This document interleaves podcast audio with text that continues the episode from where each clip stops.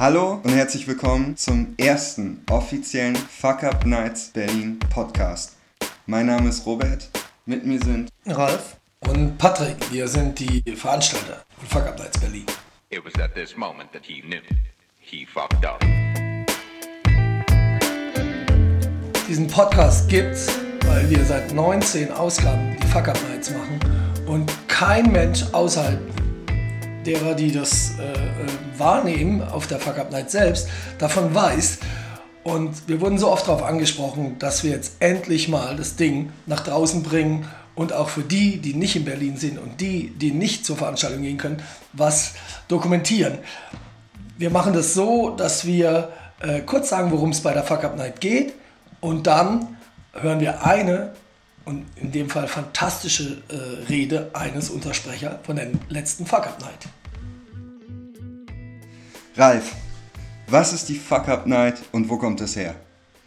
Ja, für alle, die es nicht kennen, die Fuck Up Night kommt eigentlich aus Mexiko. Die Idee dahinter ist, äh, mehrere Freunde saßen zusammen und hatten sich überlegt, dass man eigentlich nicht immer dieses Best-Case-Sharing macht oder erzählt, was alles toll lief, sondern unter Freunden auch wirklich mal darüber spricht, was, was wirklich äh, nicht gut gelaufen ist, was man mal verkackt hat oder in welcher Weise Dinge einfach ähm, komplett Bach runtergegangen sind. Nachdem sie das gemacht hatten und breitem äh, Publikum vorgestellt haben in Mexiko, kamen da mehrere andere Personen aus Madrid und so weiter dazu und hatten gesagt, wir wollen das auch bei uns in der Stadt machen. Wir finden das so spannend, dass es auf jeden Fall woanders stattfinden sollte. Und jetzt ist es als so eine Art Sharing-Programm eigentlich weltweit unterwegs. Das heißt, äh, wir sind schneller wachsend als TEDx im Moment und äh, sind eher in Berlin mittlerweile seit Oktober, glaube ich, 2014 am Start. Und man merkt, der Kreis wird größer, die Stories sind trotzdem noch genauso intim und alles, was erzählt wird, ist etwas, woraus man zum einen lernen kann und äh, zum anderen eigentlich sehr gut zuhören kann. Was passiert eigentlich bei so einer Fuck-Up-Night? Wie kann man sich das vorstellen, wenn man noch nie da war? Im Prinzip ist eine Fuck-Up-Night immer so konzipiert, wir haben drei Sprecherinnen oder Sprecher, die über ihr Business Fuck-Up auf der Bühne äh, erzählen. Im Schnitt hören da so 250 bis 300 Personen zu. Wir sind in wechselnden Locations unterwegs hier in Berlin und äh, es gibt natürlich jeweils immer Frage-Antwort. Und wenn sich dann jemand traut, das hatten wir immerhin schon zweimal, dann darf am Ende noch jemand aus dem Publikum über seinen eigenen Fuck-up sprechen und ähm, ja, mit den anderen diskutieren, wie es so abgelaufen ist. Und danach üblicherweise zusammenkommen, Bier und Vertiefen der Gespräche. Warum muss man die Fuck-Up-Night überhaupt machen? Warum ist das wichtig? Also, das ist total klar. Wir leben natürlich äh, in einer Welt, in der wir von Kindesbeinen an eigentlich beigebracht kriegen, dass Scheitern nicht möglich ist und dass es nicht sein darf. Ähm, obwohl wir alle wissen, wenn man hinfällt, wenn man, man lernt nicht laufen, ohne hinzufallen. Aber lustigerweise in der Schule schon in der Grundschule fängt es an, dass man für Fehler bestraft wird. Und es geht natürlich später in der Schule, im Studium, bis hin zum Berufsleben, bis hin inzwischen zu, unser, zu unserem Privatleben, auf, äh, wo wir uns auf Facebook auch schon nur als Gewinner darstellen und so weiter. Äh, also kurz, um es kurz zu fassen, das ist total wichtig, dieses Thema äh, zu enttabuisieren und zu sagen, ja, Scheitern ist Teil des Menschseins und ist eine Möglichkeit, sich weiterzuentwickeln auf allen Ebenen. Die Vergangenheit an sich ist natürlich auf Business ausgerichtet, auf Business Failure. Ähm, und das Spannende daran ist, gerade in dem Bereich des Startups, der Unternehmen wird eben doch einerseits darüber gesprochen, andererseits wird es aber auch nicht wirklich gelebt als Fehlerkultur. Und das ist das, was wir ändern wollen. Es geht darum, dass man es realisiert, etwas daraus lernt, den nächsten Schritt geht und selbst dann auch merkt, dass man damit umgehen kann. Die wenigsten trauen sich das und äh, das wird bei uns öffentlich auf der Bühne gemacht. 90% aller Studienabbrecher äh, nicht Abbrecher, Entschuldigung, 90% aller Studenten, das bin ich, ja. 90% aller Studenten äh, haben als äh, Berufsziel Beamter zu werden. Das muss man sich einfach mal vorstellen. Und das ist äh, ein Synonym dafür, in äh, welcher welch unproduktiven Gesellschaft wir leben. Und äh, das kommt natürlich äh, von der deutschen Angst. Äh, nicht umsonst war die Fuck Up Nights, war, war Fuck Up Nights in Deutschland eine der letzten westeuropäischen Länder, die überhaupt dazugekommen sind. Also es gab es schon vorher in Portugal, in England, in Frankreich. Und Deutschland war sehr, sehr spät. Ähm, und in Japan gibt es immer noch keine. Äh, und das verwundert auch wenig. Äh, und dementsprechend ist es Zeit und es geht uns auch nur zum Beispiel darum, dass wir, ähm, dass wir auch die Gesetzgebung, das Insolvenzrecht aufweichen, das, ne, weil das ist in Deutschland nach wie vor das härteste in, Gesamt, äh, in, in der gesamten EU. Und unsinnig. Okay, den ersten Vortrag, den wir heute dabei haben von der letzten Fuck Up Night, ist Max. Max äh, veranstaltet das Holy Festival, also das Festival of Colors, bei dem äh, alles mit irgendwie, na nicht mit Staub, aber mit, ähm, mit Pulver, mit farbigem Pulver in die Luft geworfen wird. Ähm, kommt aus Indien, wer das vielleicht schon mitbekommen hat. Und Max hat, abgesehen davon, dass er eine Menge veranstaltet hat von diesen Festivals, auch wirklich, ich glaube so drei bis viermal so richtig ins Sand gesetzt. Und davon hat er uns erzählt an einem Abend, das ist das, was ihr gleich hören werdet. Und ganz am Ende, das ist das Spannende dabei, dann auch nochmal eine Nummer, die ihm also so vom, vom, her, ja, vom Scheitern her extremst nahe gegangen ist. Also wo es wirklich so um Angriffe auch gegen seine Person geht und man mal sieht, dass nicht immer nur um dieses Geld und was verlieren geht, sondern auch darum, dass man ja dann eben auch bestehen muss. Also so typische Social Media Shitstorm, wie ihr das vielleicht auch kennt, äh, von denen Max äh, mit betroffen war, vielleicht auch nur kennt vom Mitmachen und nicht vom Selbsterleben. Das ist das, was er uns heute erzählen wird. Sie haben Ja, okay. Ja, ähm, genau. Ich mache die Festival of Colors. Natürlich nicht alleine, sind mittlerweile auch ähm, recht großes Unternehmen mit zehn Leuten. Und, aber alles hat begonnen mit einem ganz kleinen Team. Wir waren ähm, drei Jungs und, ja, und hatten die Idee, so ein Hoodie nach Berlin zu bringen. Kommt ursprünglich aus Indien und alles begann 2012. Und ja, wir haben so ein bisschen Facebook gemacht und dann hat man so ein paar Tickets irgendwie online gestellt und ehe man sich versehen konnte, hat man irgendwie 5000 Tickets verkauft innerhalb von zwei Minuten. Das war damals Berlin, hier hat alles gestartet und wir haben echt gebrannt und waren total baff, und, ähm, aber hatten von Produktion und Events gar keine Ahnung. Also wir haben einfach nur Tickets verkauft und hatten damals mit dem Postbahnhof gesagt, ja, kannst du das da irgendwie machen und an die Bühne hinstellen? Ja, ja, mache ich schon. Und der hat das gemacht. Und dann plötzlich, direkt nach dem Event, Bild hat darüber berichtet, der Spiegel und eine Woche später überall in Deutschland waren so kleine Holy-Festivals, zumindest Leute, die es machen wollten. Und wir wollten, dachten, okay, dann gehen wir nach ganz Deutschland. Und ähm, ja, und es kamen natürlich auch Leute zu uns und haben mit uns gesprochen und haben gesagt, ey, ihr braucht ihr Geld, wollt ihr das? Und natürlich versuchen dann auch alle was von den großen Kuchen abzuhaben. Und dann waren wir zwischenzeitlich vier Personen. Ja. Ein Vierter hat gesagt, ich mache mit euch ganz Deutschland und wir fangen in Dresden an. Dresden, ja. Dresden verlief am Anfang genauso erfolgreich. Innerhalb von ein paar Minuten haben wir ähm, haben wir auch irgendwie wieder 4.000, 5.000 Tickets verkauft, das war ausverkauft, alles war super. Und ich dachte so, wir hatten auch wieder eine Fläche gehabt, eine Location, alles top. Und ich dachte, naja, fährst du doch mal irgendwie zwei Tage vorher hin und holst die Genehmigung beim Amt ab. Und dann bin ich so auf dem Weg zum, zum Amt und dann kommt, warte ich so, naja, Riedel, Sie müssen noch warten. Ja, die Oberbürgermeisterin ist jetzt auch gerade da, das, ja, wir haben an so viele Sachen nicht gedacht und ja, man sitzt mal so da und ich rufe da meinen Partner an, den vierten Mann. Ja, hast du denn wirklich alles eingereicht? Äh, ja, ich wusste nicht so ganz, wie das mit der Genehmigung funktioniert, aber sollte schon klappen. Die kam irgendwann raus, mittlerweile 19 Uhr, 19.30 Uhr und hat gesagt, nee, findet keine Veranstaltung statt. Das kann nicht sein. Wir haben schon 5000 Tickets verkauft. Ganz Dresden wusste Bescheid, oh Mann. Und das ist halt Freitag. Sonntag war die Veranstaltung und das war Freitagabend. Ich hatte weder eine Bühne, noch eine Bar und noch hatte ich überhaupt eine Mietfläche. Ja, und um jetzt nicht, das Ergebnis doch kurz nicht sagen, sondern was, wie ist das passiert, ja? Man muss einfach wissen, ach so, Schaden, ja, 100.000 Euro Minimum. Kommt auch, war es auch tatsächlich, aber zeigt noch, ja, wird noch schlimmer.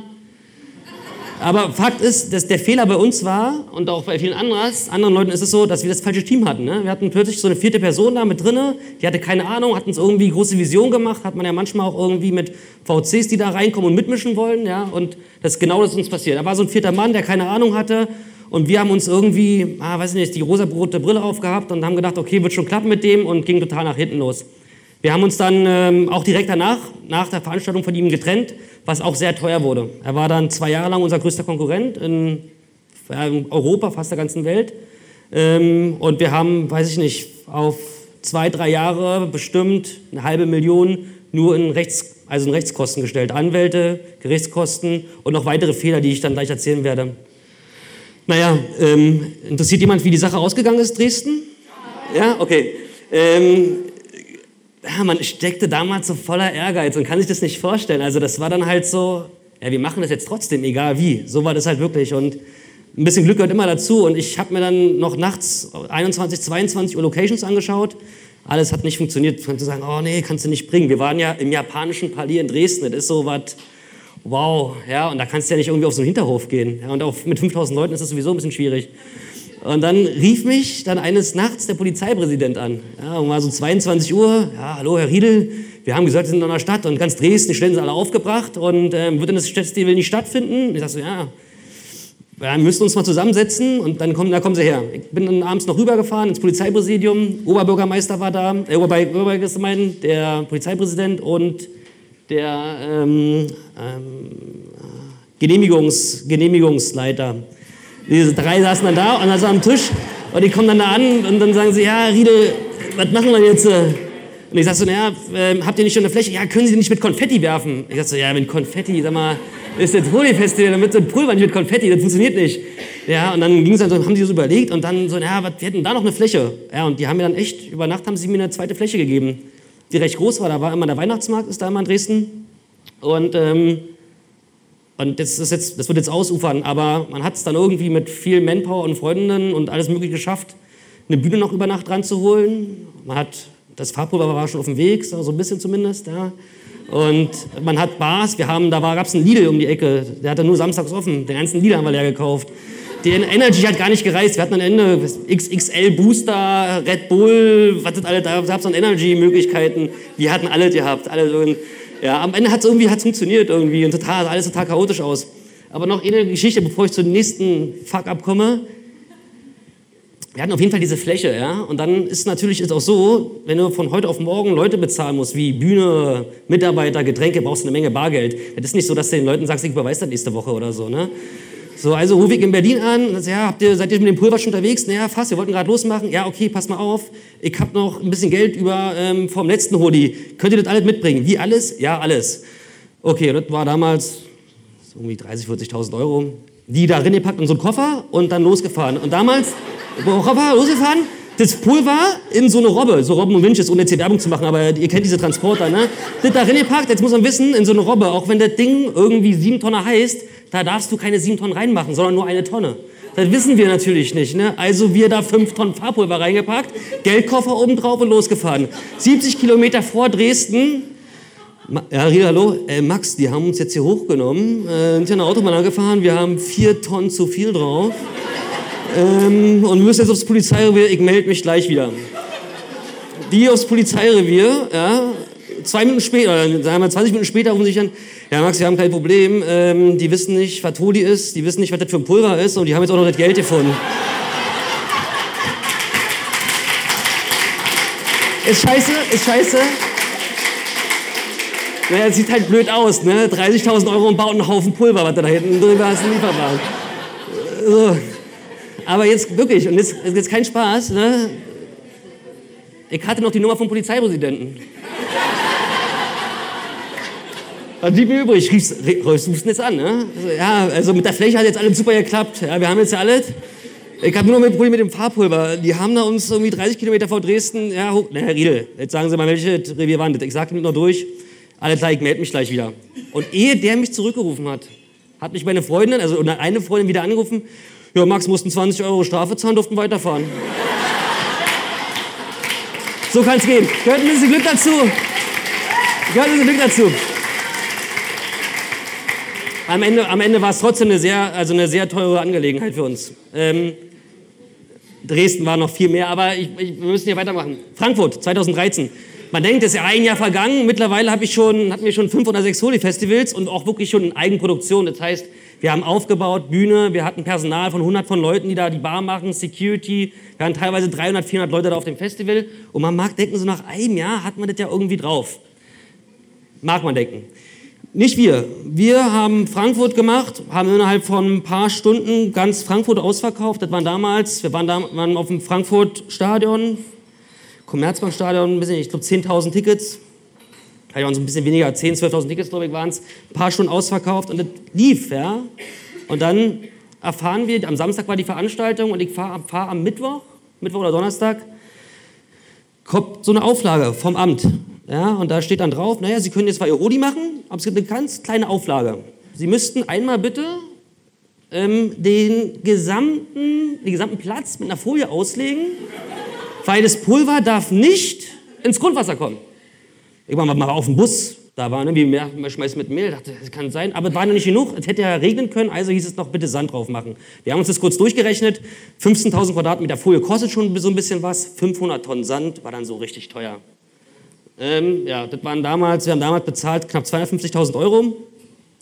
Vor allem der Abtransport und allem drum und dran. Und ähm, ja, auch die Lösung wieder, mag es nicht glauben, wir haben es auch wirklich gemacht. Also haben uns das wirklich ganz kurz nur durchgerechnet, wussten, das wird niemals funktionieren. Aber damals, man brannte immer noch so und dachte, ey, man, die Leute wollen Holi, also sollen sie Holi kriegen. Und wir haben ja noch drei, vier weitere Festivals, da können wir schon irgendwie wieder rausholen. Und so wirklich, so hat man so hat man gedacht und so haben wir doch damals einfach Kopf durch die Wand durchgezogen.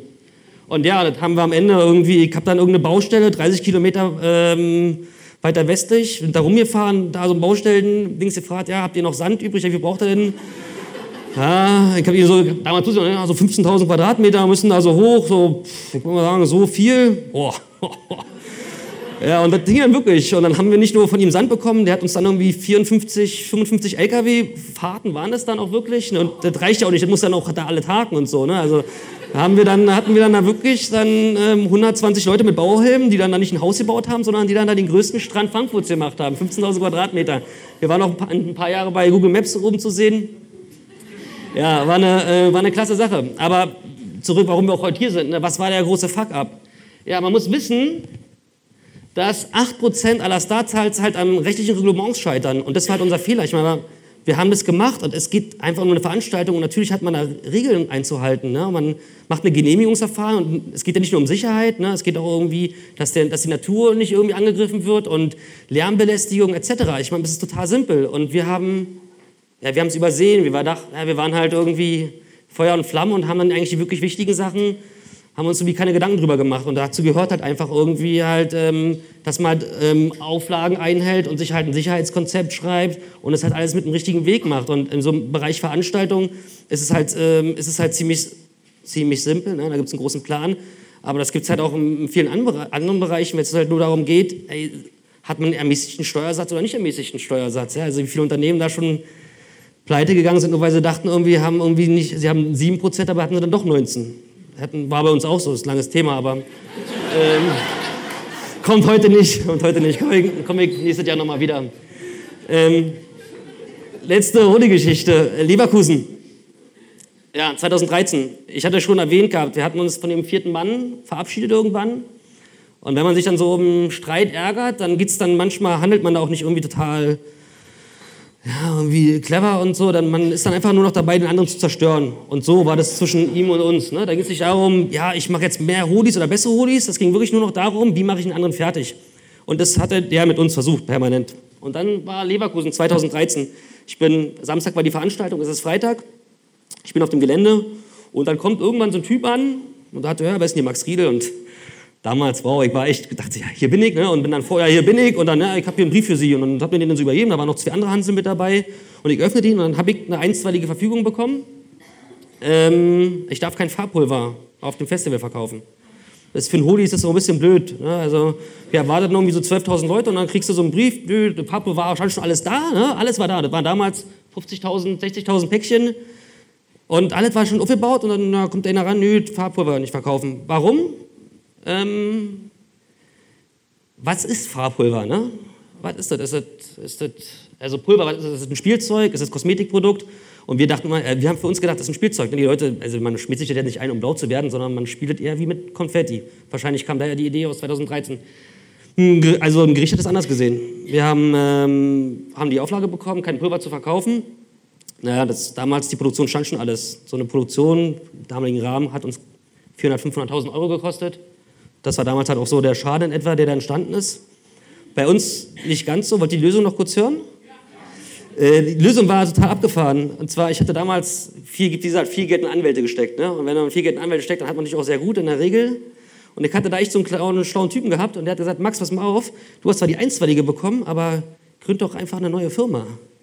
Und die verkauft das Farbpulver.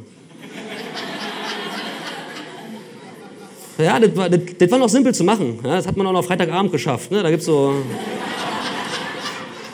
Nee, gibt es ja wirklich. Es gibt so Mantelfirmen, die kannst du wirklich, da gehst du kurz vorbei, machst eine Unterschrift, dann hast du die Firma. Kostet ein bisschen Geld, aber hat man dann gemacht, floss auch da in diesen Schaden mit ein. Das viel Pro Problem war aber ein ganz anderes. Auf jeder Farbpulverpackung war ein Aufkleber drauf, da steht die Firma drauf, die das verkauft. Und wir hatten davon 60.000 Stück. Und wir brauchten jetzt Aufkleber, und zwar mindestens 60.000 Stück. Und wir brauchten Leute, die die Aufkleber auf die Verpackung machen. Und dann war das auch wirklich so und abends, und das war dann schon so 21, 22 Uhr, erstmal eine Druckerei zu finden, die dann noch, also am besten in den nächsten zwei Stunden Aufkleber macht. Weil die kannst du nicht erst morgen um 10 Uhr bekommen, damit du dann zwei Stunden Zeit hast, die Aufkleber aufzumachen.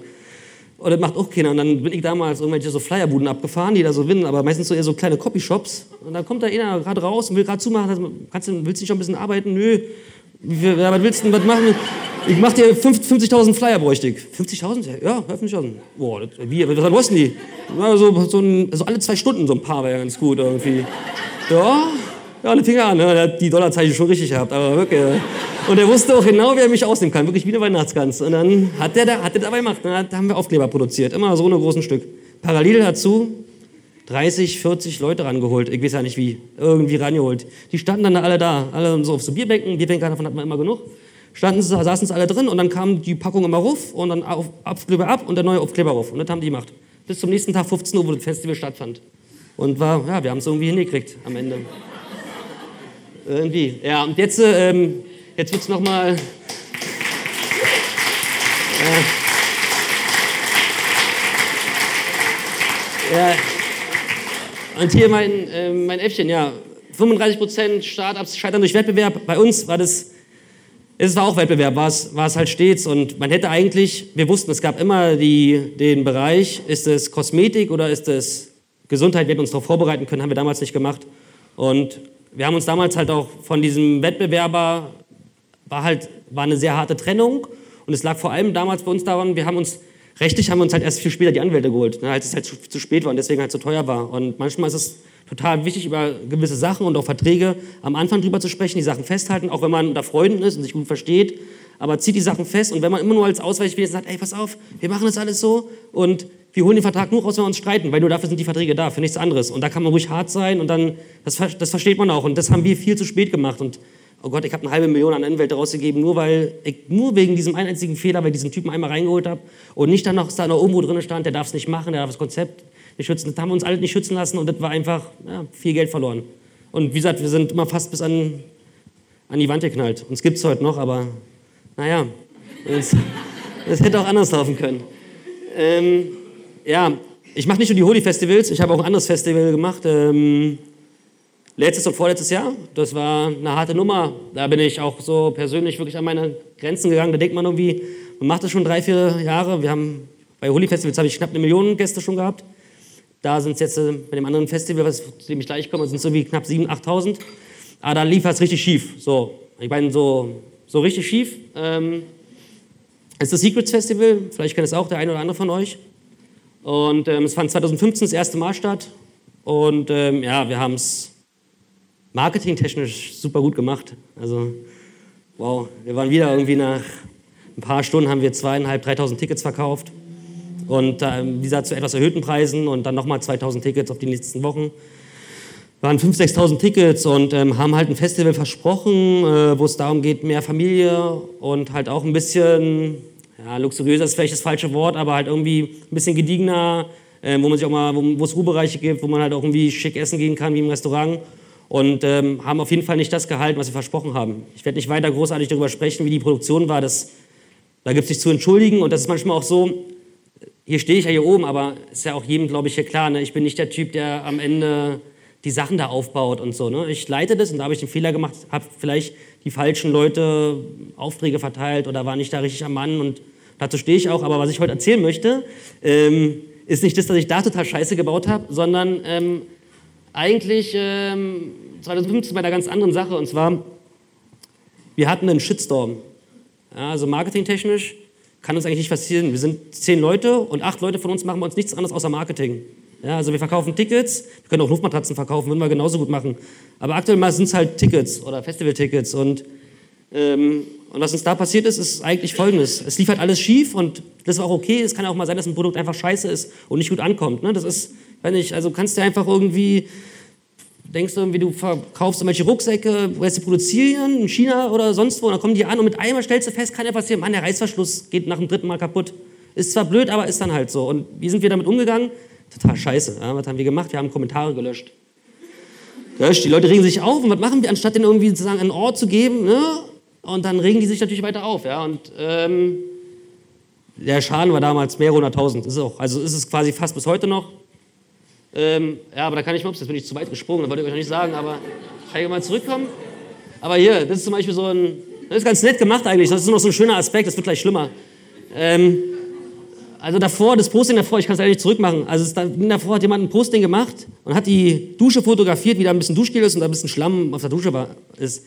Jeder, der schon mal auf dem Fusion Festival war, Rock am Ring war oder Hurricane war, ja, der weiß, das geht, kann eigentlich noch viel schlimmer aussehen. Aber ja, bei sowas haben wir halt gelöscht, ja, was eigentlich, ich meine, ist doch okay, ja, ist ein bisschen Dusche, am dritten Tag kann es doch auch mal auf einer Dusche so aussehen. Klar, jetzt jeder, der jetzt zu Hause wohnt, hat ja hoffentlich nicht bei mir zu Hause, ist mir ja auch klar.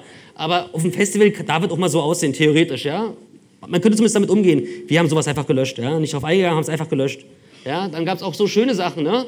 Mann, ich habe das Secrets Festival überlebt, ja, irgendwie ging hart, aber auch Sachen haben wir einfach gelöscht, ja, nicht drauf eingegangen, fertig gemacht. Und es wurde dann natürlich schlimmer, ne, wenn die Leuten, die, Fanseite haben wir, haben wir irgendwann gesperrt, sodass man gar nicht mehr was bei uns raufposten konnte. Ja.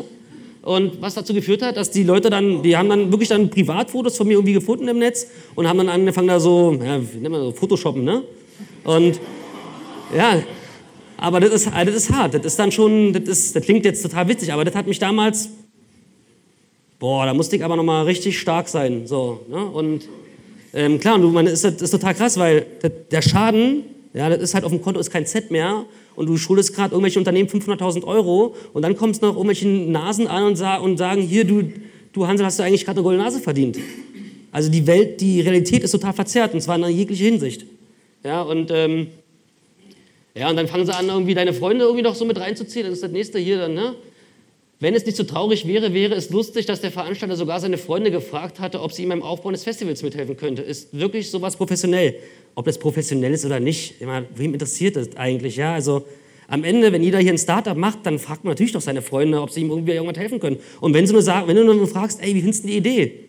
Ja, und aber das ist halt, ey, keine Ahnung, und so, und so ging es halt los. Und das haben die, und das, da gab es dann irgendwann eine Gruppe mit über 1000 Leuten und da haben die sich daran richtig aufgegeilt. Ne? Und ähm, ja, das ist.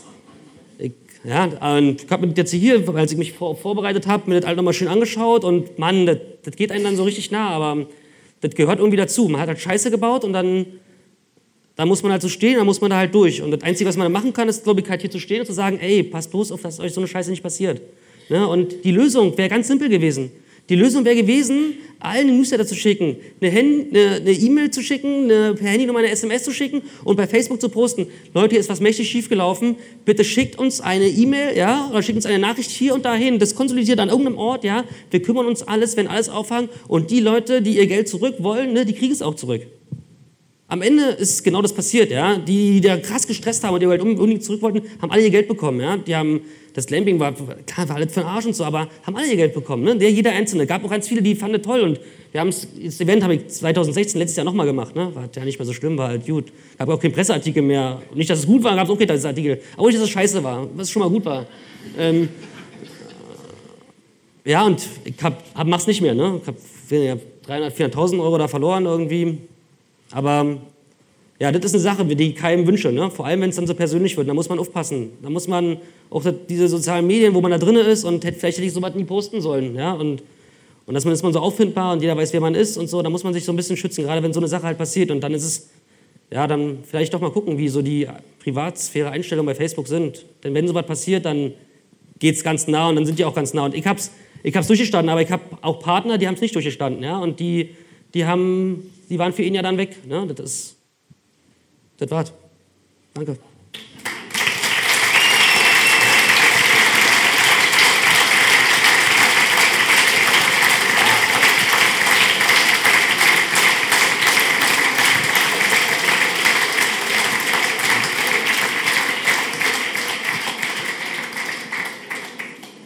Max, durchgängig emotional. Ähm, was ich mich gefragt habe, nachdem du das die ganze Zeit erzählt hast, und dann hat man dafür gebrannt und da hat man gebrannt und hast du irgendwann aufgehört dafür zu brennen?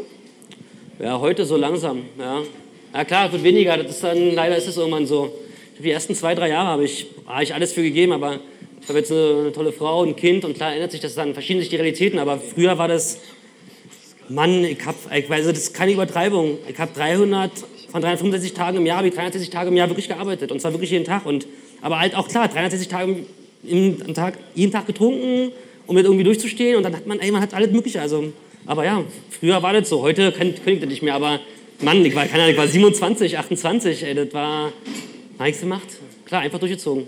Einfach durchgezogen. Also es wirkt nicht so, als hättest du damit aufgehört. Ja, das ist, ne, wenn man so manchmal so an die alten Zeiten zurückdenkt, dann merkt man das schon noch. Und ich würd, für gute Ideen brenne ich auch heute noch. Brenne ich auch heute noch, ganz klar.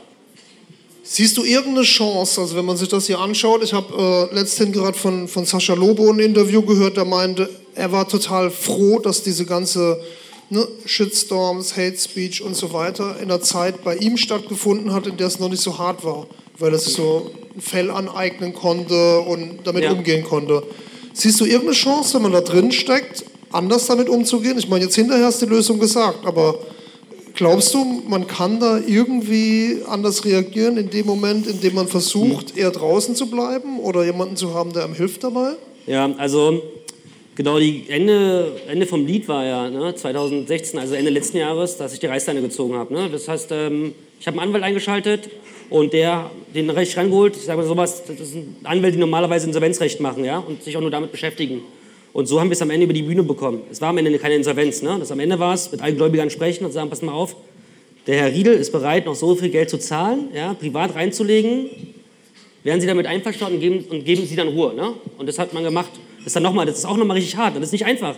Man, das ist dann, das, wir hatten in Budapest irgendwie 120 Leute ja, und dann mit 120 Leuten telefonieren und mit jedem Einzelnen verhandeln. Das ist so, das machst, machst du ja nicht irgendwie mal so an einem Wochenende irgendwie so. Ne? Das ist, hart, aber das gehört dazu. Und klar, man kann es auch anders machen. Man kann auch einfach sagen, Mann, schicke ich halt die Firma in die Insolvenz. Ja, und dann war es halt. Bin ich nicht der Typ. Ich dachte immer, ich mache das und wenn ich was mache, dann mache ich es zu Ende und dann bringe ich es auch zu Ende. So bin ich der Typ. Aber Leute, die damit nicht fertig werden, das ist doch total in Ordnung, dann wäre es der bessere Weg, den Insolvenzweg zu gehen. Ne? Und solange man aus der Privatinsolvenz raus ist, war bei uns schwierig. Ne? Ich habe 2015 2016 gemacht. Ich war dann in dem Augenblick war ich in einer Insolvenzverschleppung. Ja? So, das gab keinen Weg mehr zurück. Ne? Das ist, wenn du 15 Scheiße baust und Leute nicht bezahlen kannst und ziehst sie durch bis 2016 und machst 2016 nochmal Geschäfte, bist du in Insolvenzverschleppung. Ja? Aber das auch nicht Anwälte erklären. Bei uns gab es keinen Weg mehr zurück. Und ich, deswegen habe ich es so gemacht, wie ich es gemacht habe. Ja. Wir hatten mal einen anderen Sprecher, der hat gesagt, es ist ein Business, mit dem du scheiterst, nicht du selbst. Ich glaube, das ist total wichtig, das im Kopf zu behalten, dass man ja. versucht, sich da irgendwie außen vorzuhalten, was das Ganze angeht. Ihr habt bestimmt Fragen an Max. Wer hat Fragen? Hier vorne. Ähm, ich finde irgendwie die Summen, in denen du dich bewegst, irgendwie sehr utopisch. Wie, wie hast du diese, diese, diese Summen überhaupt generiert? Wo hast du, hast du so viel Geld herbekommen, dieses Business so aufzubauen? Ja. Ähm, also wir sind nicht, äh, wir hatten von Anfang an nie einen Geldgeber gehabt, aber es ist halt, ähm, ja, in der Festival, also in der Festivalbranche, wo wir uns halt bewegen, machst du natürlich, machst du erst Geld und dann kriegst, dann kriegen die Leute ihre Leistung, ja. Und so sieht es halt manchmal auch auf dem Konto aus, ja. Also jetzt mal bei den Holy-Festivals, ohne jetzt da jetzt so zu weit, zu weit ins Detail zu gehen, aber klar, wenn du Tickets verkaufst, ja, und jetzt kann sich ja jeder hier mal zusammenrechnen, was passiert, wenn man 100.000 Tickets verkauft innerhalb von ein paar Monaten, ja, für einen Durchschnittspreis von 28, 29 Euro brutto. Ne? Dann wisst ihr, wo man so ist. Ne? Und das ist natürlich dann auch da, ne? so klar. Und damit arbeitest du dann. Ne? Und dann guckst du bis zum Ende des Jahres, was ist dann noch übrig geblieben. Ne? Oh, manchmal ist dann nichts übrig geblieben und dann musst du, oh, dann müssen wir mal schnell wieder Tickets verkaufen, wa? ja, ja, müssen wir schnell wieder Tickets verkaufen. Ja, wollen wir mal Weihnachten probieren? Ja, machen wir mal lieber ganz schnell. So ist das dann, wirklich. Und dann machst du das. Heute nicht mehr, ne? Kann ich, falls das Finanzamt da ist, kann ich es alle beruhigen, aber ähm, früher haben wir das gemacht, so.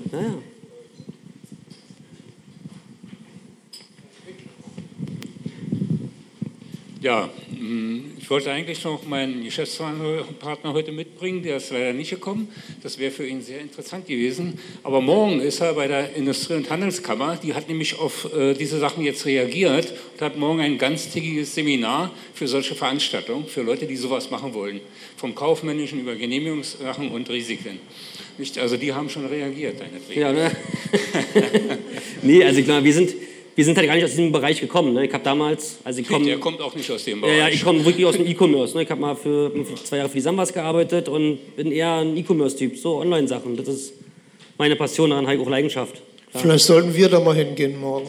Aber, aber diese äh, Fehler hat er auch erlebt. Er hat äh, Shuttle-Server gemacht für solche Veranstaltungen und hat da bis zu zwölf Reisebusse gemietet und von Berlin die Leute nach, äh, in Richtung Hamburg gefahren. Äh, irgendwann äh, kam er dann mit den Bussen nicht ganz durch, weil die Polizei die Busse durchsucht haben und hier und da ein paar Pilgerchen gefunden, mhm. die auf solchen Veranstaltungen ja üblich sind. Und dann haben die da dreieinhalb, vier Stunden gestanden und kamen nicht weiter. Also sowas kann alles passieren. Klar, ja. Habt ihr noch Fragen? Ja, Moment. Patrick läuft.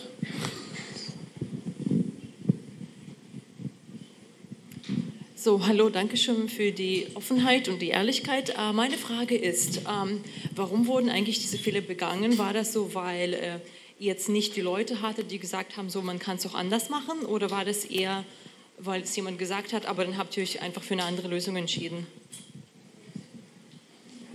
Hm. Ähm, boah, müsste ich jetzt mal durchgehen. Also, ich glaube, Manchmal ist auch ein bisschen Pech dabei. Ja? Das, manche Sachen, da würde ich schon sagen, ja, sowas würde mir heute nicht mehr passieren, ja? aber vielleicht in einer anderen Form. Ähm, ja, aber es ist halt, ich glaube, es gehört halt zum Gründen halt dazu, dass man halt irgendwie so eine, so eine Lernkurve halt hat und die gibt es halt und man macht Fehler. Und klar waren wir uns halt in Zahlen gerechnet sehr hoch, ja, aber wir haben, aber natürlich sind wir halt auch auf einem ganz anderen Niveau gewesen, von Anfang an halt. Ne? Also 100.000 hört sich ganz viel an, ja, aber es sind halt dann am Ende, am Ende, sind es doch nur äh, 20 Prozent, ja, von dem, was da, äh, was eigentlich an, an der Gesamtsumme erstmal da ist. So, man sagt, ah, okay, kann man das nicht noch irgendwie auffangen? Ja, kann man irgendwie.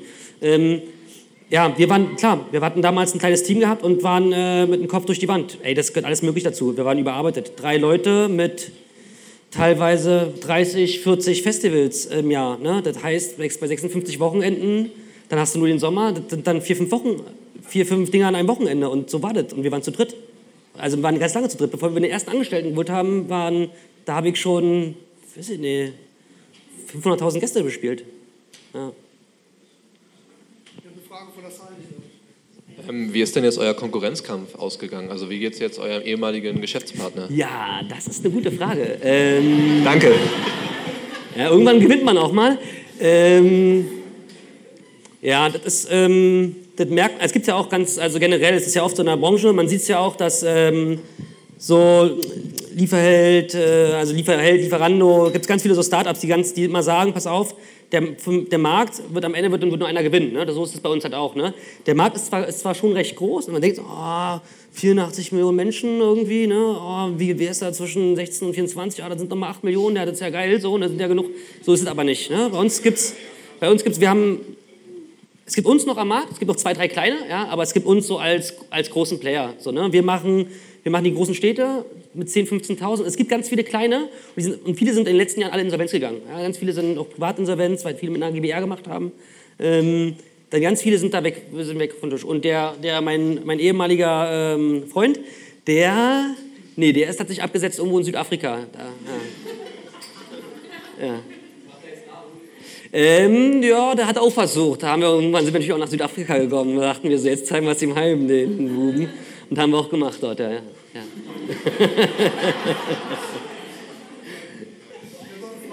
Moin, hier hinten. Äh, erstmal vielen Dank, äh, mega interessanter Vortrag. Äh, ich habe zwei Fragen. Einmal, äh, du meintest, Holi kommt ursprünglich aus Indien. Ähm, wie bist du erstmal auf die Idee gekommen, das zu machen? Also warst du da irgendwie oder hast du es von irgendwie gehört? Oder? Ja, ähm, der, einer unserer drei Gesellschafter, also auch der Gründer, der war in Indien. Der war im okay. März in Indien, da ist es so in der Regel so zwischen 10. und 20. März irgendwann, dann ist es. Und der war da drüben und kam zurück und hat, mir die, hat uns die Fotos gezeigt. Und wir haben damals schon so ein bisschen Partys gemacht, aber eher so äh, illegal im Wald oder. Äh, ich habe noch eine Frage. Ja, oder halt so totaler Mainstream im Felix oder Maxim. Ja, eins von den beiden. Ja. Irgendwo da haben wir uns immer rumgetummelt. Und ähm, nee, und der kam mit der Idee und ich, ich dachte damals, ey, das, so, wenn man sich die ersten Anzeigen, also auch die, auch die ersten Presseberichte durchliest, dann, dann war auch die Idee total weit im Vordergrund. Ne? Das, ich fand die Idee total klasse. Bei den Originallinien geht es darum, die schmeißen alle mit Farbe, damit sie alle gleich aussehen. Und das, das ist halt mhm. das Symbol dafür, dass ähm, die Kasten quasi fallen gelassen werden für den Zeitraum. Und es ist mhm. egal, ob du Mann, Frau, jung, alt, arm oder reich bist. Ja? Und das wird halt damit symbolisiert. Und ich dachte, ey, geil. Und jetzt wirklich, ne? ich dachte nicht, überhaupt nicht an Deutschland. Ich dachte, das ist doch geil Berlin. Mann, ey, Friedrichshain-Kreuzberg, so dachte ich. Ey, das passt da hier voll her. So, und so war das dann. Und dann ey, machen wir jetzt hier alle bunt und so. Ja. Und dann war gerade Facebook, ne, 2012, gerade Facebook in Deutschland. Und da was passiert? Ey, so ein Bild, und du haust dann so ein Bild, wo Leute Pulver schmeißen. Ey, da ist, ist, Facebook durchgedreht. Die sind da alle durchgedreht. Ich dachte, was ist denn da los? Und so war das. Ey, das war, hast du gelegt, ey, Christian, wir hatten nicht mal wir haben keinen einzigen Cent Budget, heute geht es ja nicht mehr, ne? aber kein einziges Cent Werbebudget reingepackt. Und plötzlich, weiß ich nicht, 20.000 Zusagen und 2, 3, 4.000 Tickets weg und wusstest ja nicht, wie die geschieht. Und so war das damals. Hast du gleich eigentlich fast direkt die zweite Frage beantwortet, weil ähm, wir studieren ja auch alle Marketing in der Ecke und du meintest ja, ihr seid, ähm, also ihr hattet hauptsächlich Marketing-Mitarbeiter und ich weiß gar nicht, ob ihr, ob ihr wusstet, was ihr für ein krasses Branding in der Zeit hattet, aber ich weiß, dass ich damals in dem Alter war, jeder wusste, was Holy ist und jeder hatte Bock, dahin zu gehen. Ich war leider persönlich nie bei einem, aber ich bereue es jetzt. Ähm, das Ding ist nur, du hast gerade die Frage selber beantwortet, wie, wie ihr damals diese krasse Marke geschaffen habt, auch überall in Deutschland so, obwohl ihr zehn Leute wart. Also meinst du wirklich, kam es daher von dieser, von dieser Farben- und Gleichheitsbegeisterung oder hattet ihr da noch irgendeinen anderen, irgendein ähm, anderes Markengeheimnis?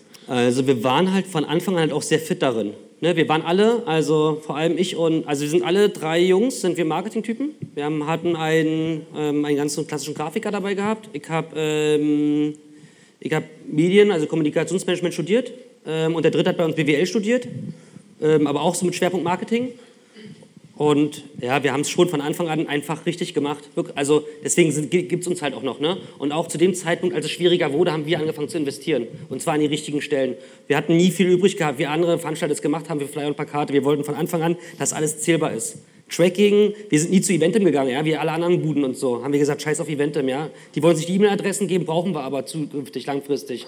Die haben kein Tracking, geben wir nicht. Wir haben die Plattform, da wo wir Tickets verkauft haben, haben wir über das Tracking rausgesucht, damit alles zählbar ist. Und auf den Punkt genau. Und das haben so von, vom ersten Tag an gearbeitet, ja. Und wenn du dir heute die ganzen anderen Eventbuden anguckst und FKP, Lieberberg, hier Rock am Ring, das ist also, ich rede ja mit denen auch oft hier noch, die wünschen sich sowas wie wir, ne, aber machen es alle nicht. Immer lieber Plakat und Flyer. Da kann.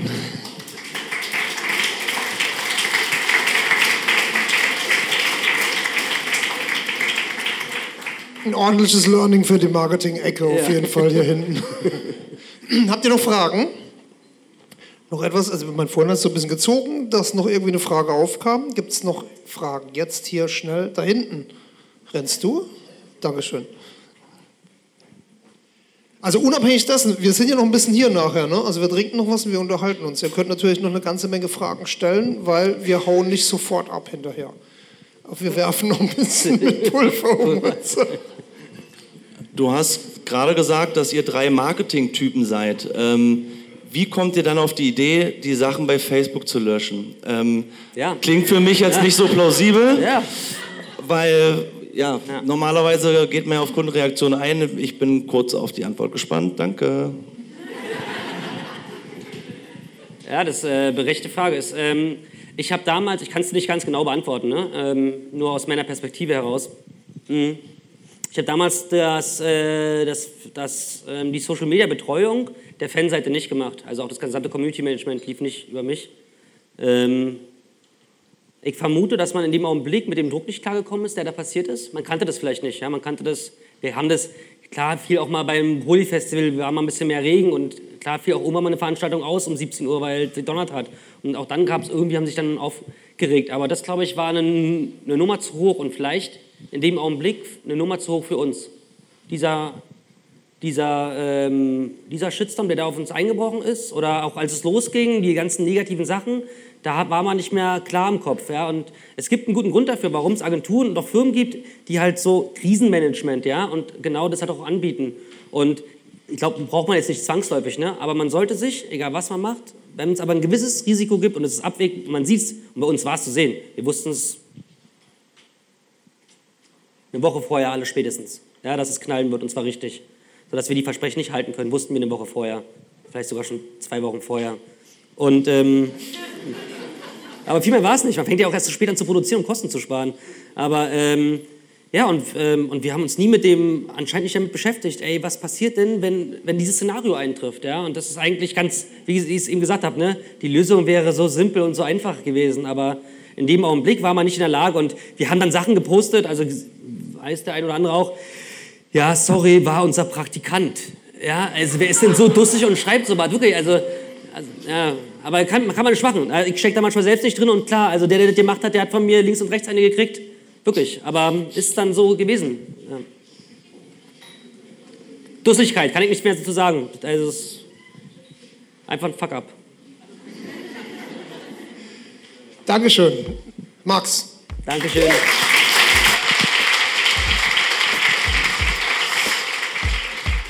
It was at this moment that he knew he fucked up.